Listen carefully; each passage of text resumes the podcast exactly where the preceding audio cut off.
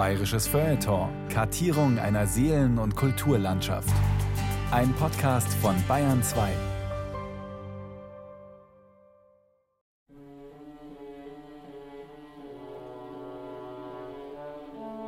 Das ist in gewisser Weise die letzten 100 Jahre schon zeitlos, die Faszination. Bis heute eben. Und dann habe ich gemerkt, dass wenn ich die lese, dann stellt sich so etwas wie Glück ein. Es gab einen Grund, warum der zu seiner Zeit ein wirklicher Bestsellerautor war. Und viel davon funktioniert noch immer. Er ist unterschätzt und er wurde wahrscheinlich nie gelesen oder nur sehr selten ernsthaft gelesen, weil wirklich die Hauptrezeption über einen Film funktioniert und der ist reduziert. Er ist was anderes als das, was ich auch geglaubt habe, bevor ich ihn gelesen habe. Und dann habe ich gedacht, wie gibt's denn das? Warum werde ich denn immer so glücklich, also grundlos glücklich, ja, wenn ich das lese? Heimaterfinder. Ludwig Ganghofer und seine literarischen Erben. Ein Feature von Thomas Grasberger.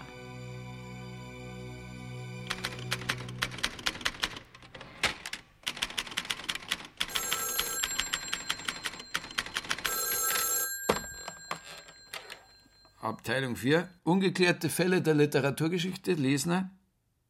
Wer? Äh, Ganghofer. Ludwig.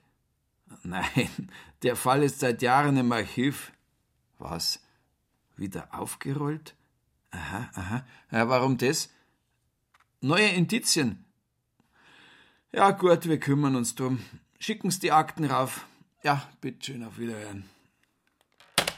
So, Kollegin Bügelberger, jetzt haben wir ein Problem. Ja, warum denn? Ganghofer lebt. Geh ich bitte, Herr Lesner. Der Ganghofer liegt seit 1920 auf dem Friedhof von Rottach-Egern. Ja, schon, aber die Causa Ganghofer ist quicklebendig. Es gibt neue Zeugen, Gutachter und, ja, ja, sogar eine Sympathisantenszene. Ganghofers Erben, verstehen's? Ja, ja, versteh schon. Schad, wollt grad mit dem neuen Kreuzworträtsel anfangen. Nix Kreuzworträtsel, Büchelberger. Jetzt wird gelesen. Da, die Ganghofer-Biografie. Lebenslauf eines Optimisten. Drei Bände.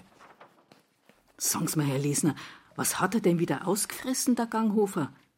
Der hat ja schon einiges auf dem Kerbholz. Allerdings jede Menge.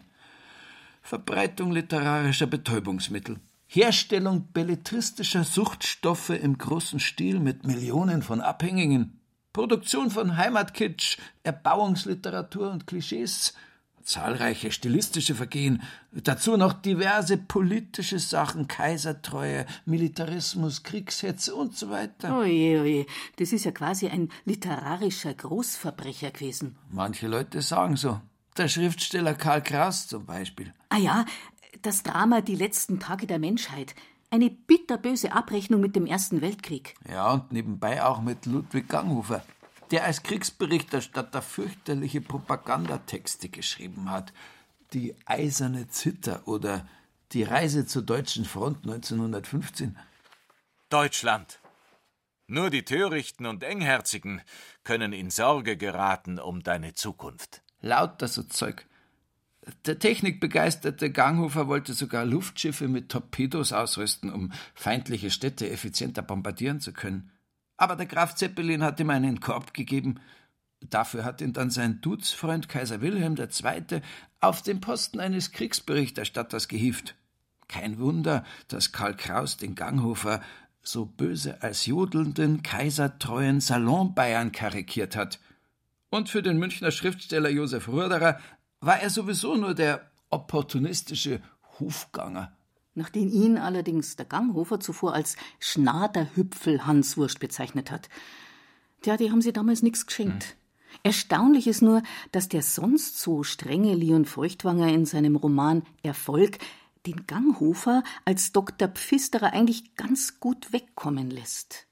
Anders als den Ludwig Thoma alias Dr. Mattei, der kriegt bei Feuchtwanger sauber sein Fett weg, als der klobige Mann mit dem Kneifer auf dem zerhackten, bösartigen Mopsgesicht. Ah, da kommen schon die Akten. Ja, schiebst das nur rein. Um Gottes Willen. Das sind ja 20 laufende Meter. Alles über Ganghofer? Ich glaube, das meiste ist von ihm. Über 100 Bücher hat er geschrieben. Allein 70 Romane. Da, schauen Sie mal her, die Bibliografie zur Literatur über Voralpenland und Bayerische Alpen, zehn Seiten nur mit Ganghofer-Einträgen.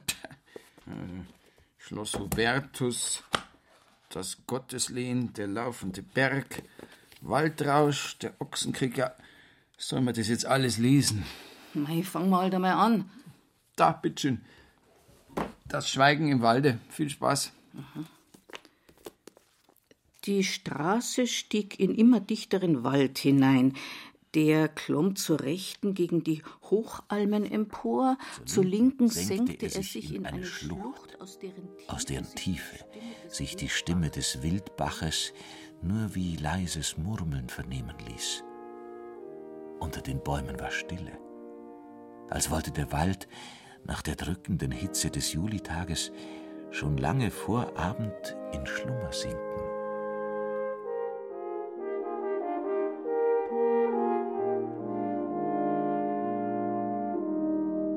Ganghofer Ludwig kommt am 7. Juli 1855 in Kaufbeuren zur Welt.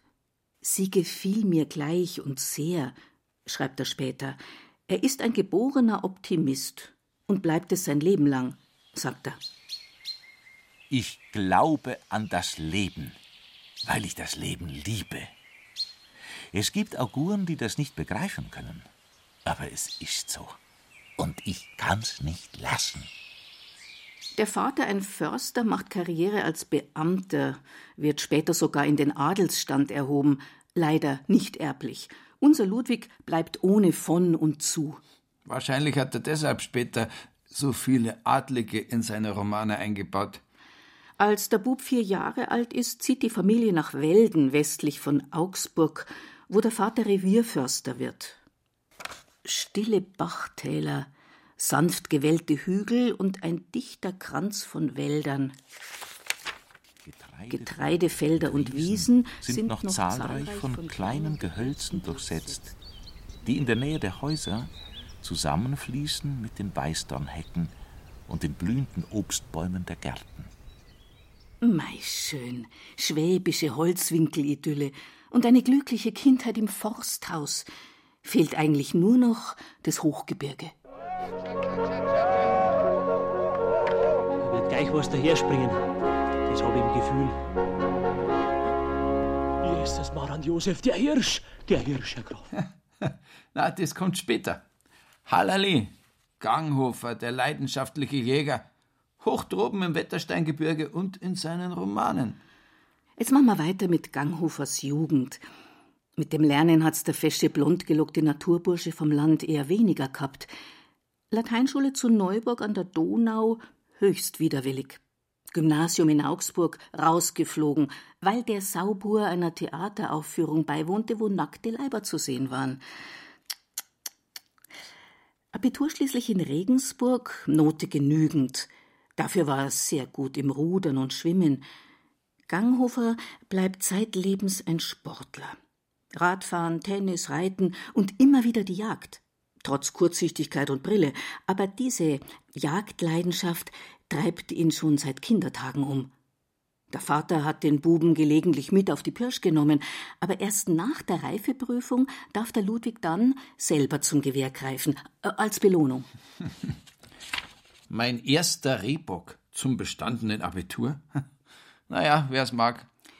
Einjähriger Militärdienst, danach studiert er erst Maschinenbau in München wechselt aber bald zu Literaturgeschichte und Philosophie. Typisches Studentenleben, oder? Mit viel Hofbräuhaus und Nacktbaden im Unibrunnen. Stimmt genau. Aber anscheinend hat er auch fleißig studiert. Mit 24 Jahren wird er in Leipzig nämlich zum Doktor der Philosophie promoviert. Seine Dissertation schreibt Ganghofer über den deutschen Schriftsteller Johannes Fischart, einen großen Wortakrobaten und Satiriker des 16. Jahrhunderts. Hallo Kollegen, äh, da ist eine Frau Dr. Vogel draußen im Warteraum. Äh, sie hat eine Vorladung, sagt sie. Ja, ja, es soll reinkommen. Vogel, Vogel. Wer ist jetzt das gleich wieder? Moment einmal, da steht's. Uta Vogel, Jahrgang 1954, promovierte Germanistin. Hat zehn Jahre im Verlagswesen gearbeitet, danach geheiratet und vor ein paar Jahren angefangen, selber Bücher zu schreiben. historische Romane und so. Grad ist ihr neuestes erschienen Vom Heilen der Wälder, Ganghofer Reloaded. Aha. Und um was geht's da? Mai um die Liebe zur Natur, Berge, Wald, Meditation, Life-Work-Balance, Lebensfreude, Optimismus und jede Menge Texte vom Ludwig Ganghofer. Ah, äh, kommen Sie doch rein, Frau Vogel.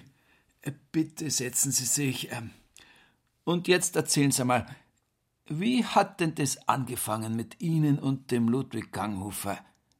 Mm, naja, also ich kannte ihn ja schon, weil ich mal in Berchtesgaden Urlaub gemacht habe, ja. Ach so, quasi eine Urlaubsbekanntschaft. Ja, und ich mache es immer so, dass wo immer ich bin, lese ich die lokalen Helden, ja, die da geschrieben haben. Und da hat mir schon der Ochsenkrieg und das hat mir schon alles sehr gut gefallen. Aber dann, Mai habe ich es wieder vergessen. Und dann kam ich eben in die Leutage und da habe ich dann einfach nochmal angefangen mit Ganghofer. Und dann habe ich gemerkt, gerade bei seinen Hochlandromanen, dass wenn ich die lese, dann stellt sich so etwas wie Glück ein. Und dann habe ich gedacht, wie gibt's denn das? Warum werde ich denn immer so glücklich? Also grundlos glücklich, ja, wenn ich das lese, obwohl das ja teilweise spannend ist und die Leute fallen in die Schlucht und ganz schrecklich, ja. Und trotzdem hat mir immer so ein Glück erfasst. So. Ah ja, das ist ja sehr interessant, Frau Vogel. Und was genau macht Sie jetzt so glücklich beim Ganghofer lesen? Er beschwört eine Welt, wo man sagt, so könnte es sein, so wäre es richtig, so stimmt's. Und ähm, das ist jetzt nicht eine Welt ohne Ecken und Kanten. Das zeigt das schon auch, dass die Leute, die fallen ja nicht grundlos in die Schlucht, ja. Aber was ich so gut finde bei ihm ist, er zeigt, dass es jeder die Möglichkeit hat, wieder rauszukommen, aus der Schlucht herauszukommen, aus der Tiefe, aus der Depression. Und ähm, das fand ich dann großartig. Ah ja, und, und dann haben Sie gleich selber ein Buch geschrieben, eine Anthologie mit Originaltexten, vor allem von Ludwig Ganghofer. Und das sollen die Leute jetzt lesen? Ja, um es zu spüren, dass die einzig sichere Heimat die Natur ist. Egal wo wir sind, egal wo es uns hintreibt, ob wir vertrieben sind, ob wir fliehen müssen, in der Natur können wir diese sichere Heimat wiederfinden. Und egal wie sie aussieht, ob sie jetzt Pampa ist oder ähm, Wald oder Mittelgebirge oder sonst was, wenn wir den Bezug zur Natur herstellen, so wie es Ganghofer gezeigt hat, dann haben wir wieder Heimat meine ich. Und äh, wie müssen wir uns jetzt diesen Heimaturlaub konkret vorstellen, Frau Vogel? Wir fahren raus in den Wald und lesen dort Ganghofer oder was? Wir müssen in den Wald eintauchen, so wie er das beschrieben hat. Also nicht auf dem Rennrad oder dem Mountainbike oder das haut dann nicht hin. Wir müssen versuchen, dort zur Ruhe zu kommen und da müssen wir uns einfach hinsetzen und einfach mal einen Nachmittag nur dort im Gras liegen und den Berg anschauen. Frau Vogel, wir haben hier eine Zeugenaussage aus dem Jahr 1974 von einem Volkskundler namens Peter Mettenleitner. Der schreibt in seinem Buch Destruktion der Heimatdichtung. Ganghofers triviale Heimatromane sind ein Ersatz für eine unbefriedigende Alltagswelt des Lesers, der in die Vollkommenheit des schönen Scheins flieht, also Verschleierung, Irreführung, literarischer Kitsch. Frau Vogel, was sagen Sie jetzt zu diesen Vorwürfen gegen Ganghofer? Ja, er ist voll im Gefühl. Und äh, das wird vielleicht heute wieder entdeckt. Während diese 70er, 80er bis Mitte 90er Jahre, die waren ja wirklich, die hatten ja Angst vor Gefühl. Äh, aber Sie haben jetzt keine Angst, gell, Frau Vogel? Könnten Sie uns vielleicht einmal eine Kostprobe geben? Äh, was hat Sie denn ganz besonders berührt? Also ich finde immer dieses eine Gedicht, was er da hat, in dem Roman Waldrausch. Das ergreift mich heute noch und das drückt es eigentlich alles aus. Aber es ist auf Bayerisch und ich bin nicht sicher, ob ich das kann. Vor allen Dingen sollte man das singen. Es ist in so, in so einem Schnadderhüpferl. Ähm, äh, ich muss mal meine Brille da vielleicht erst mal finden. Also, und der Wald, der ist alt und ist allweil noch grün. Und der Gewalt, der ihn halt macht ihn jung, macht ihn schön. Leise fragte das junge Weib, Gewalt? Das verstehe ich nicht. Und der Alte sang, und de Gewalt, de Inhalt, de er spürt alle Zeit, is er lieb, hell und trüb, is er wehsame Freit. Ja, äh, Dankeschön, Frau Vogel. Ich glaube, das reicht fürs Erste. Äh, äh, das ist ja ein abenteuerlicher Dialekt, den der Ganghofer da schreibt. Eine wilde Mischung aus Hochdeutsch, Schwäbisch, Bayerisch, Tirolerisch. Aber Sie, Frau Vogel, haben damit anscheinend keine Probleme? Nein, hatte ich nicht, weil genau das sich erfüllt hat, was Ganghofer damit wollte, dass ihn mehrere verstehen, nicht nur die Bayern. Und wenn ich zum Beispiel, äh, wie heißt der, Valentin, kann ich teilweise überhaupt nicht verstehen. Also da tue ich mir richtig schwer. Wirkliches Bayerisch kann ich teilweise überhaupt nicht verstehen. Das ist bei Ganghofer leichter. Das würde er einem nicht antun. Damit der Leser nördlich von Nürnberg auch seine Freude am Ganghofer hat? Genau. Für Preußen auch. Hm. Also wo immer die wohnen. Gut, Frau Vogel, wir nehmen Ihr Geständnis zu Protokoll. Wollen Sie noch was dazu sagen? Es macht einfach auch Spaß, Ganghofer zu lesen. Man darf auch einfach nur Spaß haben daran, ja? Vielen Dank, Frau Vogel. Bitte halten Sie sich noch zu unserer Verfügung, falls wir noch Fragen haben. Uiuiui, das klingt ja schwer nach Ganghofer Abhängigkeit. Sag ich doch, das Zeug ist immer noch brandgefährlich. Hohes Suchtpotenzial. Wo waren wir gleich wieder stehen geblieben im Lebenslauf? Bei seiner Doktorarbeit. Danach darf der junge Ganghofer erst einmal zur Jagd ins Hochgebirge mitgehen. Ein Schlüsselerlebnis, das sein Leben prägt. Und sein Werk. Klar. Bergspitzen im Nebelschleier, Schnaderhüpfel und Edelweiß, Almstuben und Sennerinnen, ein Kosmos entsteht. Der Ganghofer Kosmos. Und prompt macht der 25-jährige Herr Doktor damit Karriere. Sein erstes Schauspiel, Der Herrgottschnitzer von Ammergau, wird am Münchner Gärtnerplatztheater 19 Mal aufgeführt und in Berlin mehr als 100 Mal. Trotzdem zieht es ihn nicht in den Norden, sondern nach Wien, wo er Dramaturg am Ringtheater wird – als das Haus im Dezember 1881 abbrennt, bei dieser Katastrophe sind übrigens an die 1000 Menschen ums Leben gekommen, steht der Ganghofer plötzlich ohne Job da. Er wird Feuilleton-Redakteur und Theaterkritiker. In Wien hat es ihm anscheinend recht gut gefallen. Hm? Ja, kann man sagen.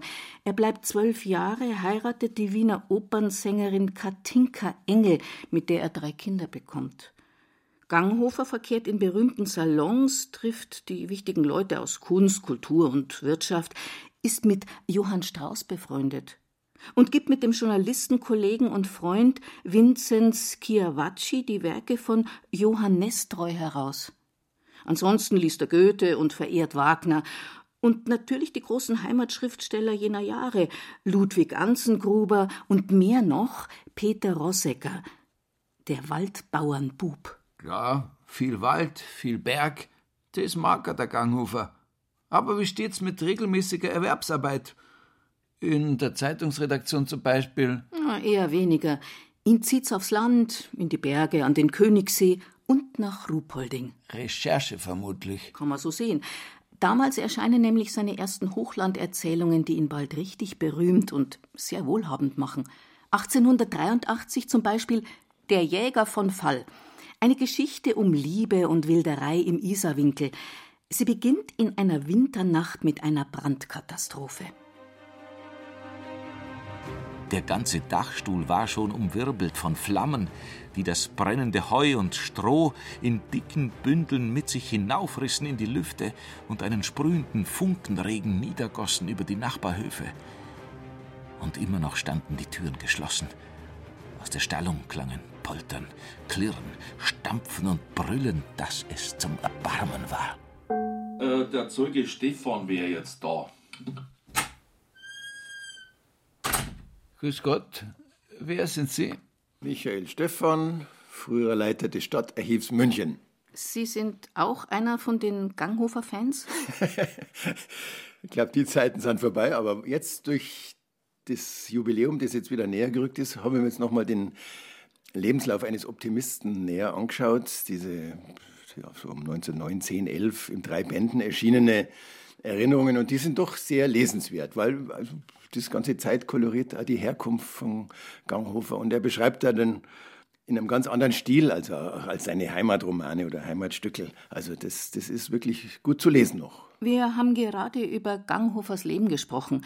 Er hatte in Wien seinen Durchbruch als Bestsellerautor von Heimatromanen und ist 1894 dann zurück nach München gekommen, wo er recht schnell eingetaucht ist in das literarische Leben der Stadt, oder? Genau. Er ist ja, wie er nach München gezogen ist, hat er ja wirklich sehr nobel gewohnt, im Lächel da in der Steinsdorfstraße. Ich glaube, zwei Wohnungen, glaube ich, so nebeneinander auch dort gehabt. Und äh, da kam es ja auch zu der legendären Begegnung dann ja mit Karl Valentin. Er hat sich dann in die Wohnung einen kleinen Theatersaal bauen lassen, wo, wo geschreinert wurde. Und da war einer der Schreiner, der Valentin Fey. Und so sind die zusammengekommen und der Ganghofer hat ihn wohl auch gefördert. Und auch andere, sogar Rilke, also ganz das Spektrum ist wahnsinnig breit, wo sich der Ganghofer für seine Schriftstellerkollegen eingesetzt hat, die gar nicht auf seiner Linie möglicherweise lagen. Aha, der Ganghofer ist also ein großer Förderer junger Talente. Da steht's auch. Er vermittelt Autoren an Verlage und begutachtet ihre Texte. Sogar welche vom frühen Thomas Mann. Rainer Maria Rilke nennt ihn voller Verehrung Meister Ganghofer. Und Hugo von Hoffmannsthal verdankt dem Förderer, dass sein Stück Der Tor und der Tod 1898 am Gärtnerplatztheater uraufgeführt wird, unter der Leitung von Ludwig Ganghofer selbst. Der übrigens ein höchst unterhaltsamer Gastgeber und Entertainer war. Die Feste im Haus Ganghofer waren legendär. Nicht nur in München, auch im Tiroler Geistal. Dort hatte Ganghofer 1896 eine Hochwildjagd gepachtet mit mehr als 20.000 Hektar. Regelmäßig veranstaltet er Jagdgesellschaften, lädt Freunde in sein Jagdhaus Hubertus. Und alle sind gekommen. Ludwig Thoma, Hugo von Hoffmannsthal, Rainer Maria Rilke, Gerhard Hauptmann, Max Halbe, Thomas Mann, Franz von Stuck, Arnold Böcklin, Richard Strauss und, und, und. Und alle müssen mit zur Jagd. Man stelle sich nur vor, der zarte Rilke im grünen Lodenrock. Für den Ganghofer war die Pirsch jedenfalls der perfekte Ausgleich zum mühsamen Brotberuf des Schreibens. Und den hat er oft nachts erledigt, nach den Festen. Ja, erstaunlich, dass er noch Zeit gefunden hat, 1897 die Münchner Literarische Gesellschaft zu gründen. Die wollte zwischen modernen und konservativen Literaten vermitteln, mit mäßigem Erfolg. Als Gründungsmitglieder zeichneten Leute wie Otto Julius Bierbaum, Max Halbe, Richard Strauss und Franz Stuck. Und mittendrin unser vielgescholtener Heimatautor. Was würden Sie jetzt sagen, Herr Stephan? War der Ganghofer damals eine Art Strippenzieher im literarischen München? Also auf jeden Fall mit, mit dieser einen literarischen Gesellschaft. Es gab ja viele andere, den akademischen Vereinen. Und, und diese Vereine haben ja im Grunde Literatur- oder Theateraufführungen erst ermöglicht. Die waren ja durch die Zensur teilweise verboten. Und in diesen privaten Aufführungen, in diesen Vereinen, konnten dann diese Künstler erstmals auftreten oder ihre Stücke zeigen. Also das ist das Erstaunliche dann auch. Ja, das ist wirklich erstaunlich. Egal ob für den skandalumwitterten Frank Wedekind oder für seinen Freund Ludwig Thoma, der wegen eines Simplicissimus-Gedichts gegen die Geistlichkeit in Stuttgart vor Gericht steht, Ganghofer setzt sich ein gegen Zensurbehörden und Moralapostel. Und äh, 1912 engagiert er sich auch für Georg Query, als dessen neues Buch von der Polizei beschlagnahmt wird. In seinem Gutachten vergleicht Ganghofer Queris Wörterbuch Kraftbayerisch sogar mit dem indischen Kamasutra. Ein durchaus gewagter Vergleich, aber. Ganghofer war ein anerkannter Schriftsteller. Der war bei den Richter, bei den Staatsanwälten, stand der in der Bibliothek. Und äh, wenn der da auftritt und sagt, das, Leute, da macht's einen Fehler, dann zählte das auch was. Also muss man, glaube ich, so sehen. Also der hat Ansehen gehabt in der Stadt. Ja, und er war ja offenbar keineswegs nur der konservative Heimatschriftsteller, sondern in Fragen der Kunstfreiheit durchaus auf Seiten der Liberalen und Linken. Ja, das viele, die sich jetzt gar nicht so näher mit dem Ganghofer beschäftigen, die sehen nur, er war Kriegsreporter und Freund vom Kaiser Wilhelm, aus. Brauchen wir gar nicht mehr weiter reden. Also so, so läuft es halt meistens. Und, aber dass da eben doch diese Klischees, die er auch selber produziert hat, dass da auch Kehrseiten gibt und eine andere Seite der Medaille, wird ihm halt da nicht gerecht, muss man sagen. Also ohne dass man jetzt sagt, man müsste ihn heute wieder Schullektüre oder lesen oder so weiter, aber manche Dinge muss man halt einfach gerade rücken, also aus historischen Gründen einfach und auch um der Persönlichkeit gerecht zu werden. Vielen Dank, Herr Stephan. Sie haben uns wirklich sehr weitergeholfen. Wenn Sie bitte draußen im Wartezimmer noch kurz Platz nehmen würden. Sagen Sie mal, Kollege Lesner, da draußen sitzt ein Cowboy mit schwarzem Hut und silbergrauem Pferdeschwanz. Wer ist denn das? Ah, das ist wahrscheinlich der Herr Willmann. Thomas Willmann, Münchner Schriftsteller, Jahrgang 1969. Ah ja. Sein Roman Das finstere Tal ist 2010 erschienen. Kennen Sie den nicht? Na. Ein Bestseller. Über 100.000 Mal verkauft. Okay. Und kongenial verfilmt mit, mit Sam Riley und Tobias Moretti. Eine spannende Revenge-Story. Mhm. Ende des 19. Jahrhunderts. Rache für erlittenes Unrecht. Junger, unbekannter Reiter kommt in ein abgelegenes Bergdorf in den Alpen. Er bittet um Quartier für einen Winter und rächt sich dann an dem Familienclan, der das Tal seit langem tyrannisiert. Ja, das klingt ja wie ein Western. Und äh, was hat das jetzt mit dem Ganghofer zu tun? Es ist ein Western, aber auch ein Heimatroman. Quasi eine Genremischung. Da schauen Sie mal, was der Herr Willmann in seiner Danksagung am Schluss des Romans geschrieben hat. Und schließlich ziehe ich wahlweise den Tiroler oder Cowboy-Hut vor jenen beiden, denen dieses Buch als etwas seltsames Paar von Schutzheiligen anempfohlen sei. Ludwig Ganghofer und Sergio Leone. Kommen's bitte rein, Herr Willmann. Ich glaube, die Sache ist recht eindeutig. Sie gehören zu der Ganghofer-Gang, oder? Äh, nach, nachdem ich mein Buch den Hausheiligen Ludwig Ganghofer und Sergio Leone gewidmet habe, wäre es jetzt komisch, wenn ich das verleugnen würde. Also es gibt natürlich sehr, sehr bewusste Anklänge an Ganghofer und die ganze Idee zu dem finsteren Tal kam letztlich auch durch Ganghofer. Und insofern, ja, ein Erbe, ja, ein, ein, ja, Nachfolger in einer Traditionslinie stehend, wie man es formulieren mag. Ja gut, dann erzählen Sie doch bitte mal, wie Sie zu dem Ludwig Ganghofer gekommen sind. Purer Zufall. Das war so in meiner Studienzeit noch an der LMU. Da gab es ja den Karstadt in der Fußgängerzone noch, selig. Die hatten unten oft so Bücherwühltische und da habe ich ab und zu reingeschaut. Und die hatten mal einen Tisch mit grünen Bänden Ganghofer, eine D-Mark pro Band. Und ich halt so mit meinen Vorurteilen, die ich so hatte, wie sie jeder hat gegenüber Ganghofer, dachte mir aber, also den Spaß machst du jetzt. Das kann man bestimmt so schön ironisch feixend lesen und sich drüber lustig machen. Und habe mir da halt mal so zwei, drei rausgezogen und hatte dann das große Glück, dass der erste, den ich wirklich aufgeschlagen habe, war Waldrausch. Ja, und das war dann eine ziemliche Überraschung, dass das dann doch mich anders erwischt hat, als ich dachte. Dann bin ich die nächsten Tage dann an diese Bücherkiste zurückgekehrt und habe noch den Rest eingesackt, der einzusacken war. Und da begann dann so eine gewisse Leidenschaft für Ganghofer damit. Ja, gut, Herr Willmann. Und was hat Sie jetzt daran so begeistert, wenn man fragen darf? Das Einfachste ist, es hat Kraft. Es zieht einem rein beim Lesen, es ist eine gute Geschichte einfach. Klar, er hat stilistisch auch so seine Probleme. An gewisse Sachen muss man sich gewöhnen. Aber sagen wir, im Großen und Ganzen erstmal, also war ich überrascht, dass es mich einfach gepackt hat, vom Erzählerischen her. Und dann ist natürlich der Waldrausch, das ist ja, also es ist freudianisch ohne Ende. Es ist große Oper, es ist dieser Wald, der da rauschert wird, wie es im Buch heißt, und der da also seinen Waldsperma über alles verteilt, während da diese Geschichte über angestaute Triebe, sehr bewusst, glaube ich, auch von Ganghofer auch, dass das so sehr stark sexuell konnotiert ist, was da abgeht. Waldrausch. Der Wald blüht und Blütenstaub erfüllt die Luft. Über die Menschen kommt eine seltsame Erregung.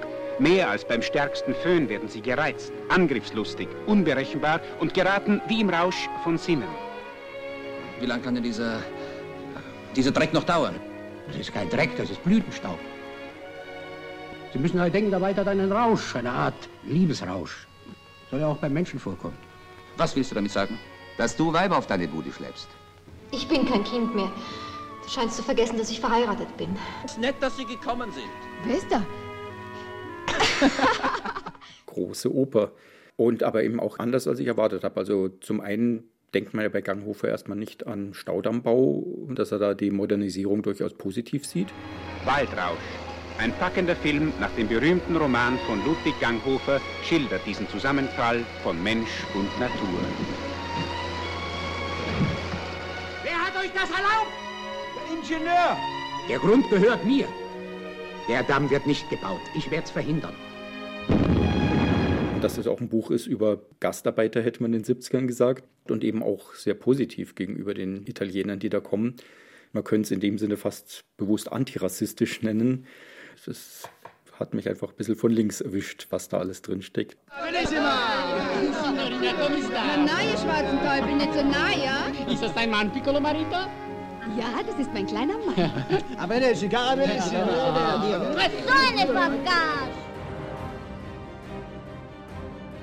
Der Augenblick, in dem es zwischen den Wildachtalern und den Italienern zum Geprügel kommen musste, schien nicht mehr ferne. Die Hitze des Wortgefechtes kulminierte schon. Einer brüllte gegen Ambros: An dir merkt man schon lang nimmer, dass du bei uns im Tal daheim bist. Allweil hilfst mehr zu de welschen Katzelmacher, als wie zu de unsrigen. Es gab einen Grund, warum der zu seiner Zeit ein wirklicher Bestsellerautor war. Und viel davon funktioniert noch immer. Und manchmal ist es, glaube ich, auch ein Vorteil, wenn es nicht zu ausdifferenziert und fein ziseliert. Das kann schon auch was haben, wenn die Figuren einfach klar geschnitzt sind. Sind durchaus spannende Plots und es ist eben auch in vielerlei Hinsicht historisch interessant und es hat viele Aspekte, mit denen man nicht rechnen würde. Ja, Herr Willmann, Sie sind ja richtig gehend berauscht von diesem Ganghofer. Würden Sie sagen, es handelt sich dabei um eine Art Droge? Äh, bis zu einem gewissen Grad, ja. ja, also, also meine Ganghofer-Phase, die hatte schon, schon auch was Rauschhaftes durchaus. Also damals, wo ich ihn entdeckt habe, da habe ich da schon in sehr kurzer Zeit sehr viel gelesen. Ach so, und das hat sich dann auch auf Ihren eigenen Roman Das finstere Tal ausgewirkt. Ja, also erstmal dadurch, dass ich das Buch ohne den Ganghofer gar nicht geschrieben hätte. Weil es war tatsächlich dieses Lesen von Ganghofer eine Phase, wo, wo ich einfach relativ viel Ganghofer dann gelesen habe, wo ich irgendwann mal so den Gedanken hatte, dieses Heimatgenre, was das ist und warum das so verschwunden ist. Und irgendwann auf den Gedanken kam, dass ja eigentlich der Western nichts anderes ist als das Heimatgenre der USA. Dass da sehr viel Verwandtschaften auch sind im Prinzip und mich gewundert habe, warum halt der Western so äh, eine Karriere gemacht hat, die deutlich internationaler und kunstvoller und größer geworden ist als das, was mit dem Heimatfilm passiert ist. Und deshalb haben Sie dann beschlossen, die beiden Genres zu kreuzen? Den knallharten Western mit dem beschaulichen Heile Welt Heimatroman von Ganghofer. Äh, Moment, Herr Kollege, so kann man das jetzt nicht sagen. Ich habe da nachgelesen, beim Ganghofer geht's oft ganz schön hart zur Sache. In den historischen Romanen zum Beispiel, die im Berchtesgadener Land spielen, die Martinsklause etwa, da herrscht Anfang des 12. Jahrhunderts ein brutaler Tyrann mit seinem Clan. Erinnert fast ein bisschen an Ihren Roman, Herr Willmann. Oder im Ochsenkrieg. Da entbrennt im 15. Jahrhundert ein Konflikt zwischen dem Kloster Berchtesgaden und den Ramsauer Bauern wegen 17 Kühen auf einer Alm. Und der Bauer Runotter rächt sich grausam für die Vergewaltigung, die seiner Frau einst angetan wurde. Der Ochsenkrieg, das war auch eine seiner Werke, die mich wirklich ziemlich umgehauen haben. Ich kenne jetzt wenig Bücher der deutschen Sprache, wo so viel gestorben wird. Also die so todesdurchtränkt sind, äh, wo irgendwie auf jeder zweiten Seite ein schöner neuer Ausdruck ist fürs Sterben. So also Sachen wie, und am nächsten Morgen hatten vier von ihnen aufs Wandern ganz vergessen. so, so also, also ich weiß nicht, ob es viel sind, aber auf jeden Fall dieses aufs Wandern ganz vergessen fühlen. Ja, die sind in der Nacht dann halt jetzt auch verreckt. Da fuhr die schwere, in der Sonne blitzende Klinge des Bauern schon herunter wie ein zuckendes Licht und fuhr dem Hartneid Aschacher unter dem Arm in den Panzer und durch die Lände hinunter bis ins Geschlecht. Aufatmend löste Runotter die Fäuste vom Griff seines Schwertes, das in dem rot aus dem Sattel stürzenden Mannskörper stecken blieb. Du nötest kein Weib nimmer. Also es gibt wahnsinnig viel blutrünstige, tolle, auch das war auch eine der Sachen, die mir gefallen hat an Ganghofer, dass das in Filmen auch so richtig Gothic ist. Also Schloss Hubertus ist ja irgendwie ein halber Horrorroman. Dieses Schloss mit diesen ganzen Tierskeletten von der Jagd und diesen Trophäen. Es könnte auch in einem Dario Argento-Film wunderbar unterkommen. Oder diese Szene mit der Leiter im Schloss Hubertus, wo er da hochklettert, um das Adlernest auszuräumen und dann der Adlerkot in seine Augen fällt und er erblindet. Das ist tatsächlich mehr Stephen King dann. So, also nochmal fürs Protokoll, Herr Willmann. Sie sind also bekennender Ganghofer-Fan. Allen Warnungen zum Trotz, konservative Weltsicht, antiquierte Sprache, völlig veraltetes Frauenbild. Haben Sie denn überhaupt keine Angst, dass das abfärben könnte? Man muss ja nicht nur Ganghofer lesen. Also es gibt sehr viele, sehr schöne andere Bücher, die man auch lesen sollte und kann. Und wenn man eine gewisse Sicherheit in seinem Weltbild mitbringt, dann glaube ich, wird einem die Ganghofer-Lektüre dann nicht so komplett aus der Bahn werfen, dass man jetzt irgendwie reaktionäre alte Erbbauer wird. Man muss das auch nicht wegdiskutieren, die problematischen Aspekte, die es hat. Es ist auch vollkommen okay, die zu benennen. Und ich habe auch kein Problem damit, wenn die Leute sagen, nee, für mich in der Lektüre sind diese Aspekte zu stark. Es müssen nicht alle alles mögen. Schlimm ist, wenn man es nicht gelesen hat und aber sicher weiß, wie es ist. Ich sehe schon, Herr Willmann, Sie sind wirklich unbelehrbar. Das ist jetzt nicht so, dass ich Ganghofer für den begnadetsten Stilisten aller Zeiten halte und geht auch nicht darum zu sagen, Ganghofer ist ein verkanntes Großgenie und gehört irgendwie auf eine Stufe mit Thomas Mann oder wem, aber. Was, aber? Er ist was anderes als das, was ich auch geglaubt habe, bevor ich ihn gelesen habe. Und das geht, glaube ich, den meisten Menschen so. Also ich glaube, es ist ein bisschen so, dass es sich wandelt. Ich habe auch diverse Freundinnen und Freunde angefixt mit Ganghofer, die dann alle auch ziemlich beeindruckt waren. Ich glaube, man kann heute in guter Gesellschaft den Namen Ganghofer fallen lassen, ohne dass man rausgeschmissen wird. was, was vielleicht nicht immer so war, aber es ist auf jeden Fall mehr zu holen, als im Moment, glaube ich, die meisten auf dem Schirm haben. Tja, so schnell geht's. Und schon ist die Massendroge Ganghofer wieder salonfähig. Das ist doch der pure Leichtsinn, oder, Frau Büchelberger? Ja, mei.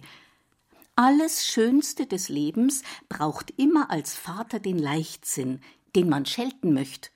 Hat der Ganghofer gesagt.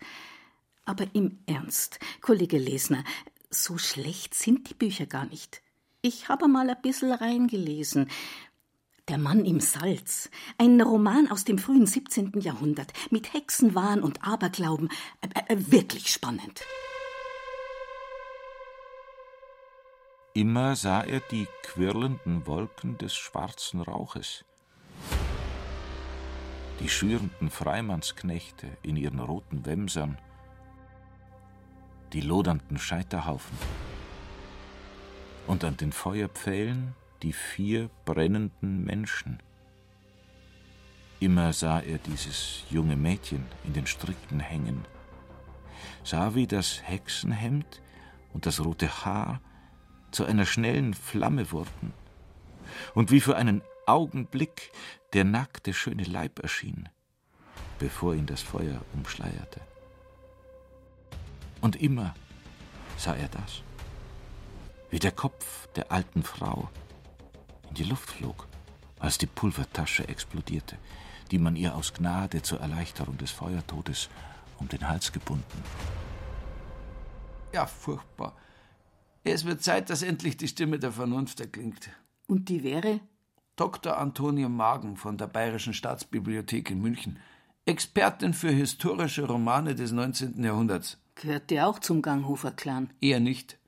Hat zwar einen historischen Roman geschrieben, Regionalkrimi, die Pfarrerstochter, spielt an der Ostsee in Usedom. Das ist ja bekanntlich kein Ganghofer-Schauplatz. Äh, Kollegen, äh, die Frau Dr. Magen wartet schon. Grüß Gott, Frau Dr. Magen. Wir versuchen gerade einen etwas dubiosen Fall der Literaturgeschichte zu klären. Ist es jetzt eigentlich äh, Trivialliteratur, was der Ganghofer geschrieben hat? Das muss man schon sagen. Es gibt triviale Elemente in seinen Romanen. Wenn ich trivial sage, meine ich damit, dass natürlich die Charaktere, also zum Teil zumindest sehr holzschnittartig sind. Wenn man sich diese Romane auch durchliest, äh, man kann sie eigentlich nicht am Stück lesen. Man verliert auch irgendwann den Faden und es vermischt sich, weil es eigentlich immer nach einem Schema gestrickt ist ein Handlungsschema mit ähnlichen Figuren und so weiter. Oder auch eine besondere Tragik liegt eigentlich nicht in diesen Figuren. Das ist eigentlich, was ich meine, wenn ich sage trivial. Ja, genau. Vor allem, wenn man es mit anderen vergleicht, mit kritischen Heimatromanen aus der Zeit. Oskar Maria Graf zum Beispiel. Oder Lena Christ. Ja, wo man die Sorgen und Nöte der einfachen Leute mit Händen greifen kann. Oder der mitunter harte, düstere Realismus eines Ludwig Thoma. Also da kann ich vielleicht mal ein Feuchtwanger-Zitat anbringen, der ja im Zusammenhang mit dem Heimatroman auch nicht ganz unwesentlich ist, der einmal sagte über Oskar Maria Graf. Oskar Maria Graf ist so erschreckend echt, dass er sich zu Thoma verhält, wie Thoma zu Ganghofer. Das heißt also, Feuchtwanger hat hier die Kategorie der Echtheit, der Authentizität, die er als wesentlich für den Heimatroman ansieht. Also Ganghofer der Heimatromanschriftsteller ist, der am wenigsten echt ist. Dem Ganghofer dürfte das egal gewesen sein. Auf der Bestsellerliste war er die Nummer eins. Man muss nur mal das Verzeichnis seiner jährlichen Einnahmen anschauen. 1906 hat er 82.000 Mark verdient. 1908 dann schon 143.000. Ja, nicht schlecht. Wenn man bedenkt, dass ein Hauslehrer damals 1000 Mark im Jahr bekommen hat und ein Koch 300. Von Ganghofers Romanen wurden angeblich bis heute mehr als 30 Millionen Exemplare verkauft. Die Leute wollen halt nicht das wahre Leben lesen, das haben sie ja selber, sondern ein erträumtes, meint zumindest der Meister selbst.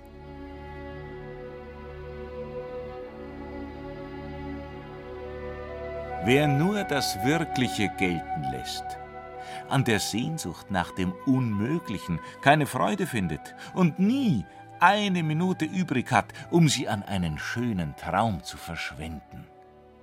Wie arm ist der!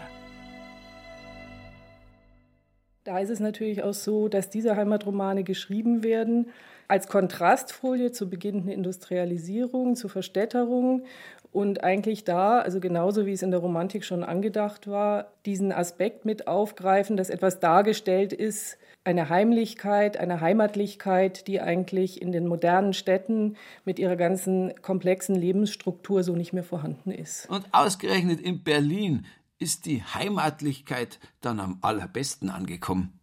Bayerische Landschaft und bayerische Naturmenschen, die Kassenschlager des literarischen Exportgroßunternehmers Ludwig Ganghofer. Die prägen das Bayernbild und sie reduzieren es aber gleichzeitig auf ein Klischee. Ne? Also das ist auch ganz interessant. Es haben sich ja viele Fotografien von Ganghofer erhalten, wo er sich selber auch inszeniert. Also mit kurzer Lederhose, Trachtenjoppe und Gamsbarthut. Das ist natürlich etwas, was dann auch irgendwie so ikonografische Klischees werden, im Prinzip in seinem Leben, in seiner Rezeption, aber auch natürlich in den Figuren, die er gestaltet. Ja, genau, in den Frauenfiguren zum Beispiel. Da könnte einem fast die Kontinence entgleiten, wenn man die liest. Höchstes Glück findet die Frau als Ehegattin und Mutter. Geschminkte Karriereweiber und alte Jungfern haben es hingegen schwer. Bei Ganghofer steht am Ende halt immer eine Hochzeit oder bitterliche Reue, wie das Beispiel der Tante Gundi im Schloss Hubertus zeigt.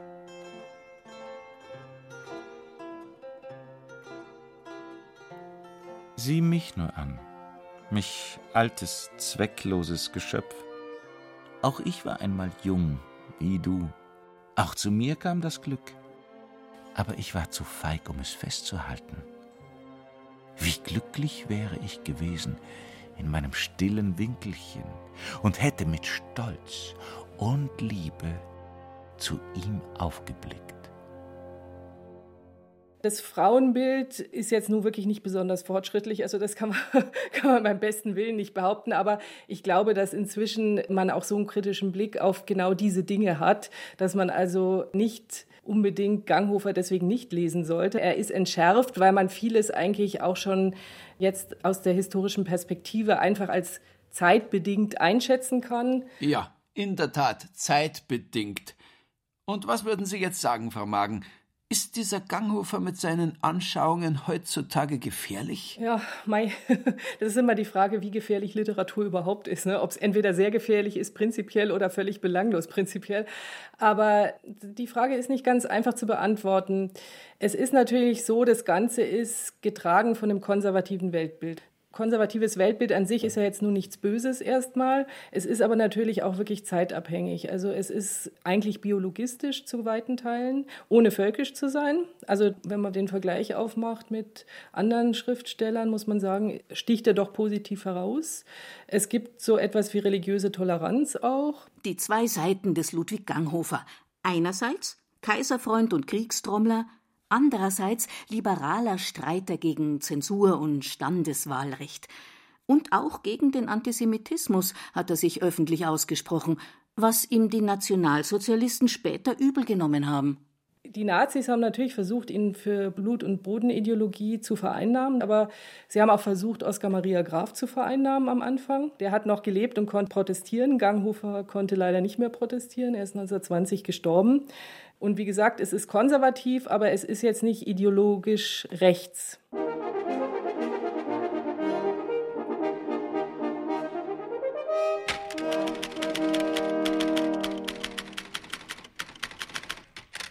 Haben wir jetzt eigentlich noch weitere literarische Erben Ganghofers?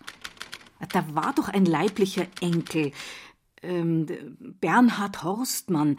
Der hat unter dem Pseudonym Stefan Murr Krimis geschrieben. Und er hat einige Romane seines Großvaters in moderneres Deutsch übertragen, was bei den echten Ganghofer-Fans nicht so gut angekommen ist. Ja, den können wir leider nicht mehr fragen. Der ist schon 2008 gestorben. Aber die Regionalkrimis, die gibt es noch. Und wie? Ich habe das Gefühl, dass mindestens jeden Tag drei neue erscheinen und alle sind immer hundsgemein und saukomisch. Also meistens wenigstens. Ach, Heimat ist halt wieder schwer angesagt. Wie sagte schon Ganghofer, Not und Hader sind draußen in der Welt. Daheim ist daheim. Hm, kommt mir irgendwie bekannt vor.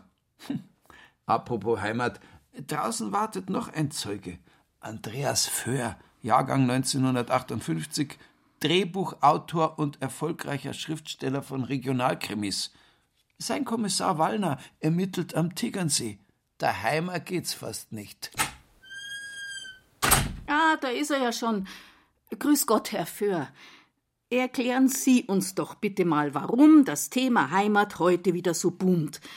Woher kommt denn diese ewige Heimat, Sehnsucht? Ich glaube, es ist in erster Linie dem Umstand geschuldet, dass die Welt immer komplizierter, immer globaler wird, immer unübersichtlicher und Heimat etwas bietet, was einfach übersichtlich ist, was man noch verstehen kann, was einem bekannt vorkommt. Mag jetzt positiv oder negativ sein. Manche Leute haben vielleicht an ihre Heimat nicht so besonders gute Erinnerungen, vor allen Dingen, wenn die Heimat als eng empfunden wird, als, als bedrückend.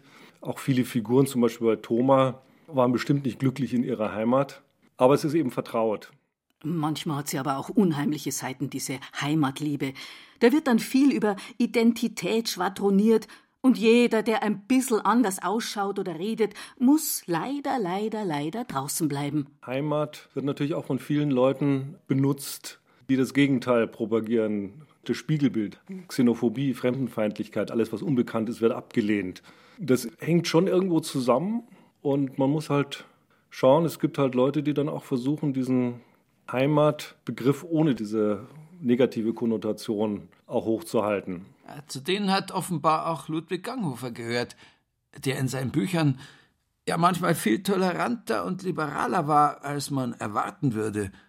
Und das bei seiner Massenwirkung, die ja schier unglaublich ist, über Jahrzehnte hinweg ist in gewisser Weise die letzten 100 Jahre schon zeitlos, die Faszination. Bis heute eben. Klar, nach dem Krieg sehnte man sich eben auch nach dieser Idylle und äh, gehäkelte Deckchen und, und Holzbalkone und Lederhosen. Das war halt das, was idyllisch war. Man wollte einfach auch die Kriegszeiten vergessen. Ich glaube, das ist ein großes Erfolgsgeheimnis der 50er, 60er Jahre, Heimatromane und Filme.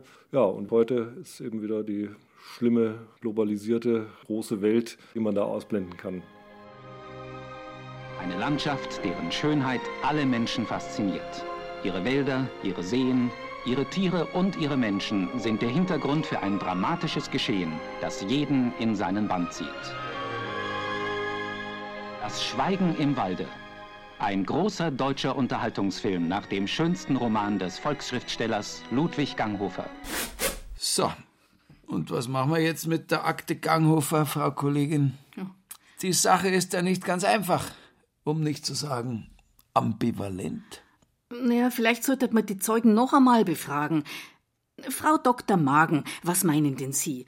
Soll man die Romane von Ganghofer heute noch lesen? Also ich würde schon sagen, es lohnt sich. Wenn man Ganghofer jetzt nicht so unbedingt etikettiert als Heimatdichter, sondern vielleicht als Schreiber von historischen Romanen, dann hat man auch gleich einen ganz anderen Vergleichsraum in Anführungszeichen hochwertigere Literatur, wie zum Beispiel Stifter, der sich ja auch verdient gemacht hat mit Bergdarstellungen aller Art. Das heißt, es unterschätzt und er wurde wahrscheinlich nie gelesen oder nur sehr selten ernsthaft gelesen, weil die Hauptrezeption über einen Film funktioniert. Und da ist wirklich viel reduziert worden auf Naturdarstellung und Liebesgeschichte.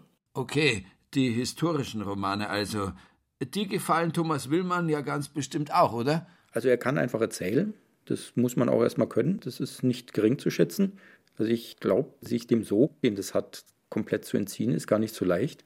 Na, es, es gibt so viel darin zu entdecken und das ist ganz unintellektuell gesagt. Es macht mir auch immer Freude, ihn zu lesen oder fast immer. Und Uta Vogel, bitte. Frau Vogel, soll man den Ganghofer heute wieder. Doch, ich finde, man sollte ihn wieder lesen, weil wir nicht alle ständig dauernd in die Berge gehen können. Die Parkplätze sind überfüllt, die Autobahn ist verstopft. Und mit Ganghofer müssen wir nicht selber in den Wald gehen. Wir können auch in den Park gehen und können einen Ganghofer mitnehmen und dann wissen wir, worauf wir achten. Ja, wo sie recht hat, hat sie recht, die Frau Vogel. Und der Michael Stephan, der liest ganz bestimmt keine Ganghofer-Romane. Aber jetzt hätte ich direkt mal Lust zum Wandern. Da gibt es einen Ganghoferweg von äh, Leutasch Richtung Ehrwald und ein kleines Museum auch in, in Leutasch. Jetzt haben die in, in Welden, wo er aufgewachsen ist, die haben jetzt auch eine kleine Gedenkstätte. Also Danke, die Herrschaften. Ja, ich sehe es so. Die Akte ist noch lang nicht geschlossen. Mit dem Ganghofer werden wir noch weiter unsere Freude haben. Wahrscheinlich noch einmal ein ganzes Jahrhundert. Aber für heute reicht's. Machen wir Feierabend, oder, Frau Kollegin? Ist schon so weit? Schaut, jetzt habe ich mich grad eingelesen. Was machen Sie denn da, Frau Büchelberger? Wollen Sie jetzt die Arbeit mit heimnehmen? Ah, na, nur die kleine Ganghofer-Novelle, die Hauserin. Wissen Sie, weil ich gerade so schön drin bin im Lesen. Aha. Passen Sie mal fein bloß auf, dass Sie nicht abhängig werden, Frau Büchelberger. Ja, ja, ist schon recht, Herr Lesner. Ich pass schon auf. Als Jörg die Wirtsstube betrat, fand er dem Werktag angemessen nur wenige Gäste. Er schritt einem Tische zu, an dem ein vereinsamter Gast saß, und dem jungen Meister mit freundlichem Gruß den Krug zum Willkommenstrunke geboten hatte.